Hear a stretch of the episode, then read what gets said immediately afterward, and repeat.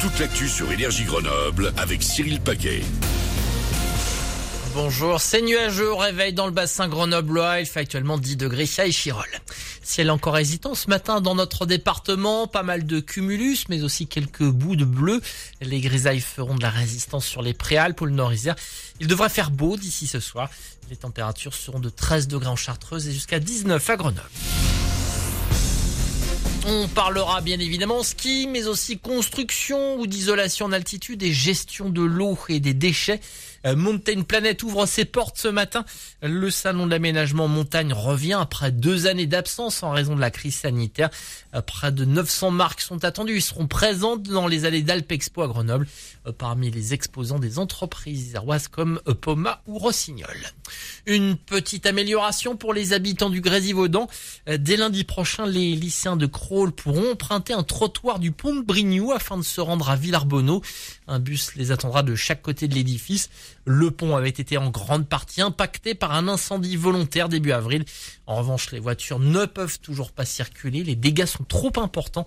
27 000 véhicules l'utilisaient chaque jour. Aucun nouveau patient admis à l'exception des interventions régulées par le centre 15, des urgences vitales et de maternité. Les urgences de Voiron étaient de nouveau ouvertes de manière adaptée cette nuit. Ce fonctionnement sera encore mis en place du vendredi 29 avril au dimanche 1er mai inclus. Les urgences de Voiron doivent faire face à un manque de médecins depuis plusieurs mois.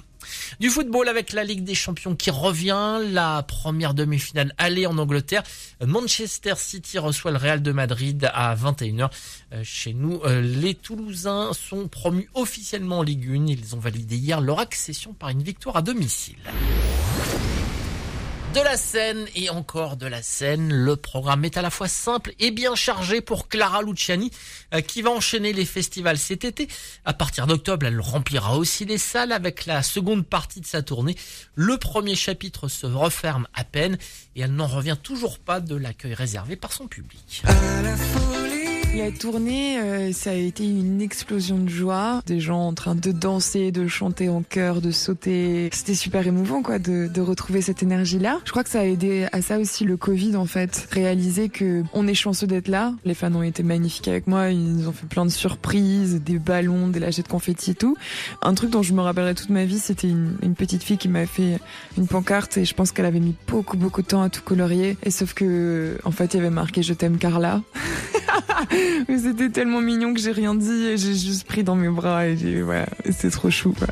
Et Carla Luciani, qui est attendue aussi à Musilac le 6 juillet, 7h36 sur Énergie. Voici Manu.